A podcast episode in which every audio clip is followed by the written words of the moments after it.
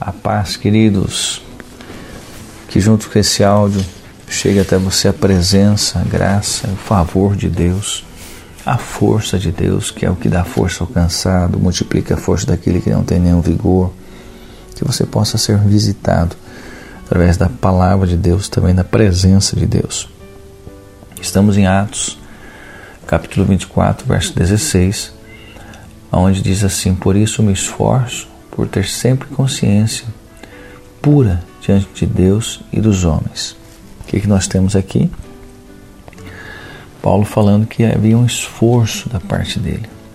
Qual era o esforço? Por ter sempre uma consciência pura diante de Deus, sim, e diante dos homens.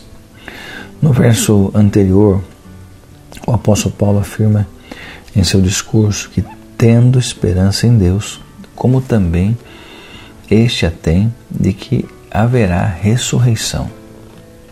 Olha a afirmação dele. É por crer na ressurreição que Paulo lutava, se esforçava para ter sempre uma consciência pura diante de Deus e dos homens. Você consegue entender a afirmação dele? Tendo a esperança em Deus, como também este a tem, este ele, de que haverá ressurreição. Então ele está falando para o povo ter esperança como este, como ele tinha. E por ter essa certeza, ele lutava por isso, para ter uma consciência pura diante de Deus e dos homens.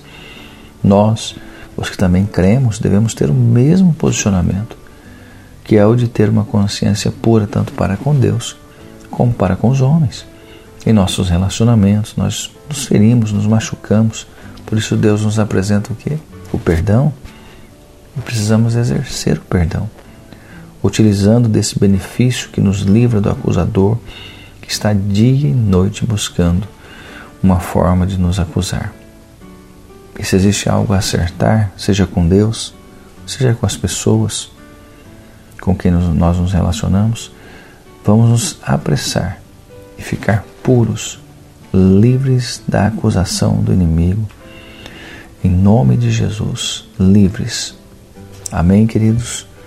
Vamos orar. Senhor, nós vemos aqui Paulo mostrando que ele tinha uma certeza, a certeza da ressurreição.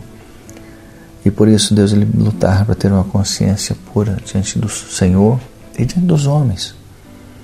Ele, mostrando essa importância, agia dessa forma que nós também possamos agir. Por isso, Deus, se temos algo a acertar, que nós possamos pedir perdão ao Senhor as pessoas e ter uma consciência também pura e ser livre da acusação. Que assim seja contigo. Deus te abençoe. Amo sua vida.